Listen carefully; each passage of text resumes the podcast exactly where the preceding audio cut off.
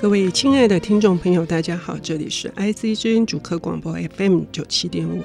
您现在收听的节目是《经典也青春》，每周四的上午八点十五到八点四十五重播，每周日的下午两点到两点半重播。我是陈慧慧啊，凡是风景都能为我而发光。有什么样子的人可以说出这样的话呢？眼前的所有的一切，一草一木，或者是一阵风。或者是一片山蓝，都可以为我而发光。今天呢，我们邀请到的这一位，我认识他是一个呃很特别的诗刊，叫做《火柴盒》的双月刊。是是哈，那他多才多艺，不仅是创作小说，有三本长篇小说集。呃，我刚开始认识的时候是反而比较晚，是末日前的啤酒。是末日前啤酒是今年对对，对嗯、然后之前是因为诗的关系，所以今天呃来呃我们节目为我们领读的是小说家、诗人，而且也做剧本的创作，以及呃小森林马戏团的公益剧场的演出。是是夏夏，欢迎你。是慧慧姐好。今天呢呃刚刚我念的这一段话哈，嗯、是呃一个我自己觉得我在立序工作的时候。有好几本书，我都觉得可以联想到它。像少即是多，小即是美啊！这个人大名鼎鼎，应该是可以说没有一个美国人不认识他。而且因为他而有一座湖 也扬名全世界。我们可以来介绍一下今天要为我们谈的这本经典是是今天想要谈的是《湖滨散记》。嗯，那他所记录的湖就是华尔腾湖。嗯嗯，然后作者是亨利·梭罗。嗯，梭罗真的是，如果说念不仅是念英美文学，好像只要是。呃，小时候我们要谈到一些关于生态，是或者是环保运动，或者是对于自然文学的方面，好像无法不提到它。是我认识他，反而是因为生态的关系，嗯，常常在很多的生态书当中，有很多人引用到他的话，嗯，然后甚至他的生活方式，其实到现在还影响很多不同的单位，然后他们去推行的一些。节能减碳的生活方式，或者是绿环保、绿能的方式。嗯嗯，这个梭罗他本身事实上家世应该是不错的。嗯，那他为什么会选择说，其中有两年大家会认为他是隐居在这个就是华尔腾湖？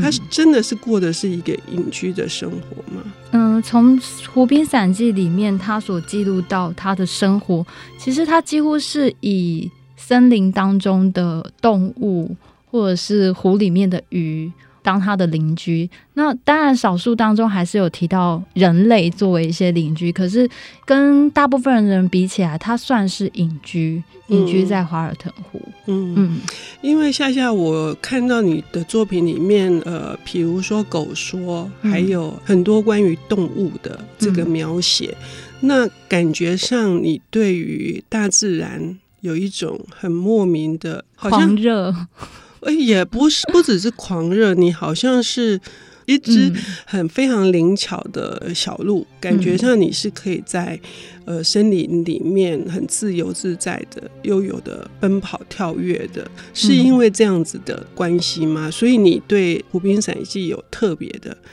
喜好？我觉得我对自然的认识关键应该是在。我之前养了一条狗，嗯，因为那一只狗，然后让我的生活每天每天都有大自然伴随在我的生活当中。我觉得它仿佛就是大自然派遣来到我的生命当中的一个呃向导吧，让我认识到什么叫做自然。嗯嗯，常常我看着我的狗，都觉得它好像一个哲学家。他知道非常多的奥秘，所以其实事实上，我开始创作小说的时间点是在这只狗死掉之后。哦，嗯，因为其实养狗非常花时间，要 要陪它，要散步，跟猫不太一样，猫就是丢着不管就好。嗯，所以几乎是我的狗过世以后。嗯，空出来好多的时间，那些时间就变成拿来写小说。嗯嗯。可是呃，就是《湖滨散记》是你从以前就接触的一本经典吗？还是说呃是近期你才觉得，因为你的生活、你的经历，你你才又呃重新再阅读它？《湖滨散记》我在以前就有看过，嗯，很小的时候多多少少就看过，嗯、或者是。呃，我其实不太记得第一次接触的印象，也许是在学校或是教科书里面。嗯、但是，呃，我有印象以来，我之前曾经读过两次，嗯嗯、那那两次的经验都不太好，就是对梭罗抱着非常大的偏见。看完《湖滨散记》以后，我非常生气的丢下书。我觉得他就是一个很好命的人，他可以过这样的生活，他什么事都不用干。当很多人就是就是每天非得去上班不可，为了要养活一家子不可的时候，他可以选择他什么都不做，就在那边钓鱼。我其实对他的这种行径，我觉得很愤怒。对，所以其实之前两次读的经验是，呃，是跟他非常的不契合的。嗯，也就是说，一般人必须为生活劳碌奔波，嗯、可是他却是可以整天无所事事的在山林里面游荡，是是，是 那为什么呢？为什么你从这里，我们大概也可以知道《湖滨散记》到底在写什么？那他整本书是一个怎样的构成？他在向往的，或者他在提倡的，其实是一个减法的生活，嗯嗯，甚至是什么都不要带去森林一样。类似像那样子极端的生活，嗯嗯、然后呃，这真的跟我们现在的物质生活充斥的这种景况是非常的不一样的。嗯嗯，对，嗯、呃，甚至他包括比如说他的食物，他也是向往说，其实就是尽可能，他没有提倡吃素，可是他会提倡说，尽可能的用最简单的方式来。果腹，所以那几乎等同于是像吃素一样，然后很久很久才吃一次肉。就是他的这一本《湖滨散记》，其实有点像他的日记，甚至在有些章节里面，他有记录他如何种植植物，然后种植失败，然后以及他的收成、他的支出、他的收入，这些他都有把它记录下来，以及他吃东西的方式。嗯嗯。嗯也就是说，我们对梭罗的理解常常会觉得他是一个，他认为所有的财富是只要用眼睛欣赏就好了，是不必要实质的去拥有的。比如说，他觉得。呃，人为什么要被一栋房子的贷 款给绑？如果他知道我们现在每个人都背贷款，他觉得疯狂。嗯，对。所以，就是大自然给他的是，他认为那是最最丰盛的，对，富足。对他已经感到富足，这个也是，就是我们刚刚提到的，不管是对于生态的保育，或者是对于环境的保护，嗯、为什么这么多人推崇他的原因？是，嗯。然后，我觉得这也就直射到。为什么我现在会非常的推荐这一本书？嗯、因为当我在今年又重新拿起这一本书，这是我第三次读梭罗的《湖滨散记》。呃，其实我一开始并没有抱着非常大的期待，毕竟前面两次经验很糟糕。但是我相信一件事情，就是当这本书它是经典的时候，它必定有我值得学习的地方。所以我决定给他第三次机会。所以当我把这本书又重新打开来读的时候，我发现现在的我。呃，我的生活比之前是更加忙碌，更加的繁琐，嗯，然后负荷也是更重的。嗯，可是我反而开始发现到，呃，梭罗他所谈的那一个心灵世界是非常非常重要，甚至刚刚慧慧姐听到的，呃，心灵富足的这件事情，其实是在。我现在越是压缩，越是呃时间空间越压缩的生活情况下，越是非常非常需要这件事情。嗯，嗯，作为一个多才多艺，刚刚说的具有几乎要十项全能的一个呃诗人、小说家、剧作家而言，跟我们是忙碌的在汲汲营营求生一样的，呃，到底怎样我们才能够得到真正的一种精神上面的财富？这个我们要休息一下，我们等一下回来，我们听一下下他是怎样对这本书改观呢？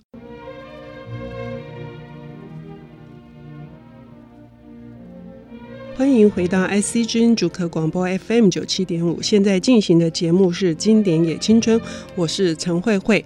呃，今天我们呃是由领读人、小说家、呃诗人、剧作家。夏夏为我们带来这个美国史上，我猜它的销售量应该是千万册以上的梭罗的《湖滨散记》。嗯，刚刚上半段节目我们已经提到了，就是呃，在一个物欲横流，或者是说呃，我们永远都是希望我们的生命、我们的时间里面填的满满的，以显示出呃我们自己的价值，或者是我们为了要因此而呃迈向。俗世世俗所说的成功之路的时候，我们被所有的事情绑架。可是梭罗提出的那个价值是什么？以至于他可以很久长存，在夏夏身上就已经发现了。因为你说你因此第三次读对他改观，他到底对你造成了什么样很大的帮助？呃，我觉得在前两次读的时候，相对我的生命是呃时间空间上都是比较自由的。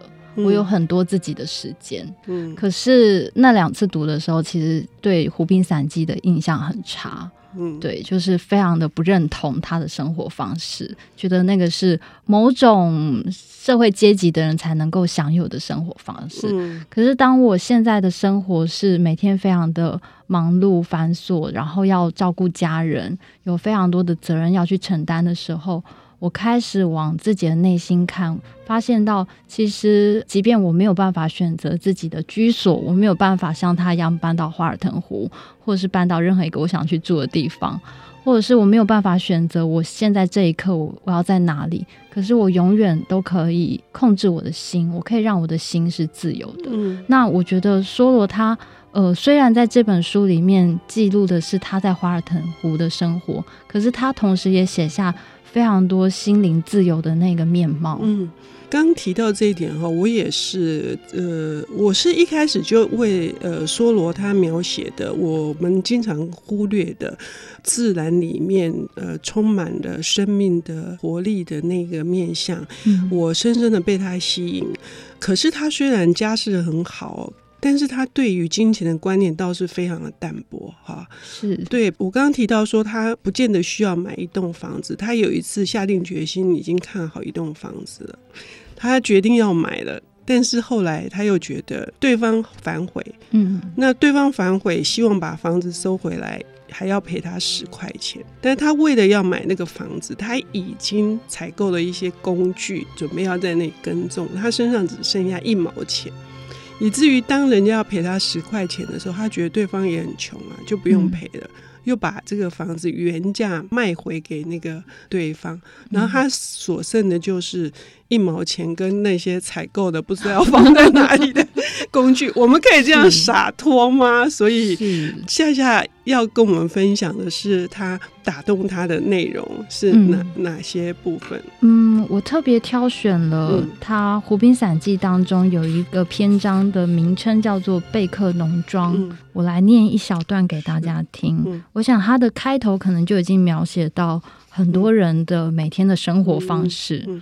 人在夜晚无精打采的回家，因为他们原先只在林地或林街，连他家里的声音都不离耳际的地方。他们的生命枯萎，因为他吸的气是他刚刚吐的气。早晨和黄昏，他们的影子比他们每天走的还远。我们应当从远处回家，从冒险，从危机，从新发现。带着新的经验与性格回家，好美啊！而且你的声音超好听的。谢谢。嗯、呃，我这样听到这一段话，确实，哎，我们每天永远都是这样子，从早像陀螺一样的，嗯，不停的打转，在家里跟工作场所之间往返。对，我们很少去看到自己的内在。梭罗也一再的强调说，我们自己的内在。呃，我们认识的那么少，嗯，我们都还没有去挖掘那个最广大的奥秘。对，真的，我们我们都没有去探索我们自己，嗯、我们却把很多的呃心力精疲力竭的放在这些呃外在的事物上面。是，而且我觉得，当我读到这一段的时候，我也被提醒到。我每天疲倦的回家，并不代表我今天已经获得新的经验，获得新的学习了。是，其实有时候心灵反而是停止的。嗯，确实是这样子，就是已经陷入一个昏沉的状态。是，好。然后我另外还选了一个段落，是在比较后面的段落，叫做《冬天的池》，或者是有些版本翻译成《冬天的湖》，嗯，也就是华尔腾湖。嗯，也让我来念一小段。在一个安静的冬夜之后，我醒来，印象中觉得有某种问题向我提出，而我在睡眠中试图回答，却归徒然。那问题好像是什么？如何？何时？何处？但我眼前是黎明的，一切生物活在其中的大自然，用沉静而满足的面庞，从我宽阔的窗户看进来。他的唇上没有问题，我向着一个已回答的问题醒来，向着自然和日光醒来。地上铺着厚厚的雪，散立着小松树。我房子坐落于其上的那山坡似乎在说：“向前走吧。”自然界不提问题，而对于凡人提出的问题不予回答。好酷啊！真的，我们经常怀着莫大的疑问，可是那些疑问到底是为了答案，还是为了什么？嗯，你觉得你从这一段里面感受到的是什么？呃，我觉得如果把这一段跟刚刚那一段呃、嗯、同时来看的话，其实刚刚那一段好像有点在提醒我们，我们应该要有更多新的眼光。嗯，可是如果有更多新的眼光，难免就会有更多新的疑问。嗯、可是，在这一段他描写到冬天的华尔腾湖的时候，他又把大自然的那一种沉静，嗯，描写成一个好像充满智慧的呃智者。在看着我们，在看着被局限在小小的窗户内的我们，然后告诉我们，自然界是不提问题，而且对于我们的问题是不予回答。嗯、所以对我来说，也许更多的是在这本书里面被提醒，要直接走入生活当中，嗯嗯，嗯，嗯，直接去跟呃，也许是自然为伍，也许是你身边亲近的人为伍，跟家人。好好的相处，也许这些是走入生活的方式，也许这些就是解答的方式。嗯，而不是停滞在那里，一直焦灼在提问题的状态。嗯、为什么？是呃，哪里？呃，怎么做？不是这样子，嗯、而就是直接向前走。是，或者甚至是自己主动去找出答案。嗯。嗯所以这里面，呃，为什么会那么呃，长期以来《湖边散记》一直在影响着这么多的人？嗯、它里面是充满了，其实确实是充满了很大的生命的能量的，是，是那种很蓬勃的东西，而不是一种呃，好像真的是与世隔绝的住在一个湖边，然后不问世事，不是这样子的。是，他其实是提出一个非常积极的生活态度。嗯，呃，这种积极的生活。态度是让我们卸下我们的很多无谓的包袱。嗯，不但让我们卸下无谓的包袱，而且我觉得他也让我们重新看见我们每一个人在生活当中应该肩负起的责任。哇！你是一个 爱爸爸的人，我为你的脸书上面你的父亲的所有的，我每一个都暗赞。我喜欢你的 你的爸爸将军。我们今天非常的谢谢，呃，让我们在如此优美的声音里面聆听梭罗他的心声，也是他希望在这个世界上的每一个人真正的好好的凝视着大自然，也凝视着我们关爱的人。嗯，谢谢夏夏，谢谢慧慧姐，谢谢各位听众，谢谢。